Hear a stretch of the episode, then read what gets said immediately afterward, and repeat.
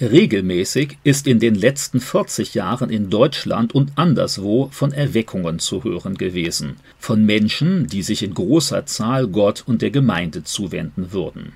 In der statistischen Realität aber lässt sich leider eher das genaue Gegenteil feststellen. Natürlich ist der Gottesdienstbesuch dabei nur ein, zugegebenerweise unvollständiger Gradmesser.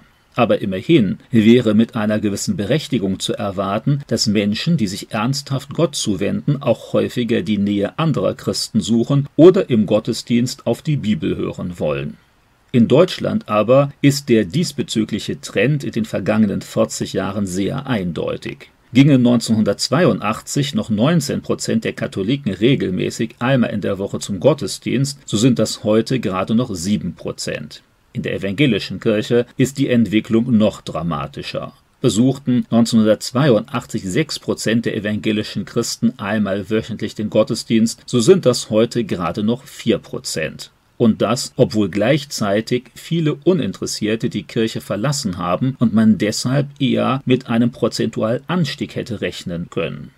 Das Desinteresse an Glaube und Gemeinde ist bisher auch noch nicht zum Stillstand gekommen. Gerade für die Jüngeren gehört Gottesdienst immer weniger zum eigenen Leben. Von evangelischen Kirchenmitgliedern unter 30 Jahren besuchen nur noch ein Prozent regelmäßig einen Gottesdienst. Auch in etablierten Freikirchen ist die Teilnahme an Gottesdiensten und anderen gemeindlichen Veranstaltungen deutlich rückläufig, wenn auch noch nicht ganz so dramatisch wie in den beiden großen Landeskirchen. Auch einige wenige Megagemeinden können über diesen langjährigen Trend nicht wirklich hinwegtäuschen. Selbst wenn sich in manchen Großstädten tausend oder mehr überwiegend junge Leute in einer Megagemeinde von ICF oder Hillsong treffen, dann darf nicht übersehen werden, dass gleichzeitig fast immer viele kleinere Gemeinden der Region deutlich an Mitgliedern und Gottesdienstbesuchern verlieren. Christliche Events mit tausenden Besuchern genießen durchaus noch eine gewisse Beliebtheit zumeist aber auch nur, wenn dabei die konfessionellen Grenzen immer weiter gesteckt werden und am Ende alle nur irgendwie vage christlichen Personen daran teilnehmen. Wenn alle Unterschiede zwischen evangelisch und katholisch, zwischen pfingstlerisch und brüdergemeindlich und letztlich sogar zu Sondergruppen wie den Mormonen einnivelliert werden, dann kommen in solchen Veranstaltungen noch immer nennenswert große Gruppen von Christen zusammen. Das allerdings ist kein Zeichen großer geistlicher Stärke und Toleranz, sondern eher ein Signal der Schwäche. Aus der Sehnsucht nach Größe fallen immer mehr spezifisch christliche Überzeugungen unter den Tisch. Am Ende darf jeder in einer großen Veranstaltung die geistlichen Aussagen verstehen und deuten, wie er es will. Kritische Aspekte werden nur noch am Rande oder gar nicht mehr angesprochen. Vor allem dreht sich alles um positive Zusprüche, interpretationsoffene Symbole und stark klingende Worte, die natürlich alle gerne hören, ganz gleich, was sie im Alltag wirklich glauben oder leben. Die Situation in den USA ist momentan ganz ähnlich, wenn auch auf höherem zahlenmäßigen Niveau.